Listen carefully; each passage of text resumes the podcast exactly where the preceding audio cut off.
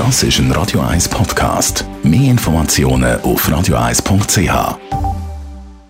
Die grünen Minuten auf Radio 1 wird Ihnen präsentiert von Energie 360 Grad. Nachhaltige Energielösungen für die Welt vom Morgen.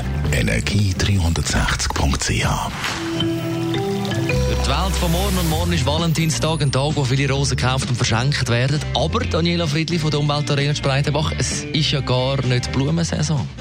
Ja, also vor allem bei uns nicht. Und vielen ist auch nicht bewusst, was die intensive Produktion und vor allem auch der Transport von der Schnittblumen heisst und wie stark dass das über die Umwelt belastet.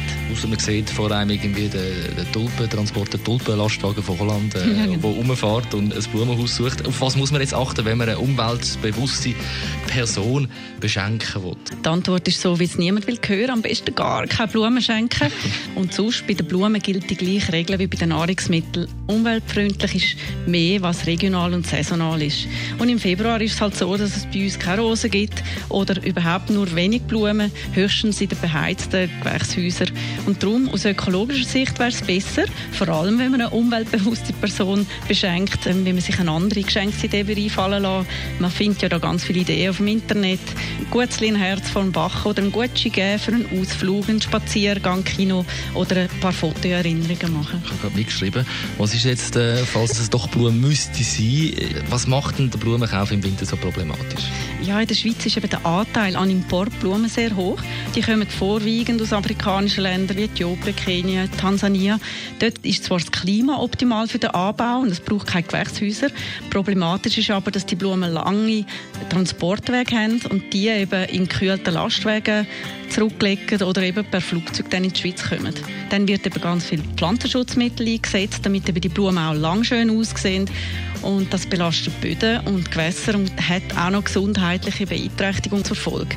Schneiden Rosen aus europäischen Treibhäusern besser ab als Rosen, die in Kenia gezüchtet worden sind und dahin transportiert werden?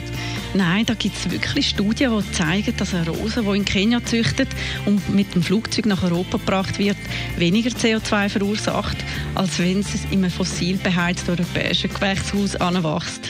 Was aber, wenn es jetzt zu Valentinstag gleich rote Rosen sein müssen?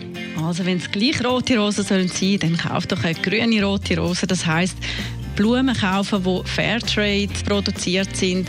Die sind aus ökologischer Sicht vorteilhafter. Sie werden in zertifizierter Form angebaut. Sie haben strenge Umweltkriterien. Hochgiftige Pestizide sind verboten. Sie müssen Anforderungen entsprechen zu wassersparender Bewässerung, Kläranlagen, Abfallmanagement und auch die Arbeitsbedingungen sind besser. Grüne Rosen zum morgigen Valentinstag. Vielen Dank, Daniela Friedli.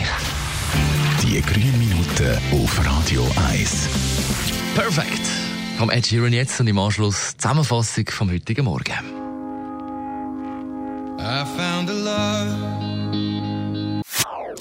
Das ist ein Radio 1 Podcast. Mehr Informationen auf radio1.ch.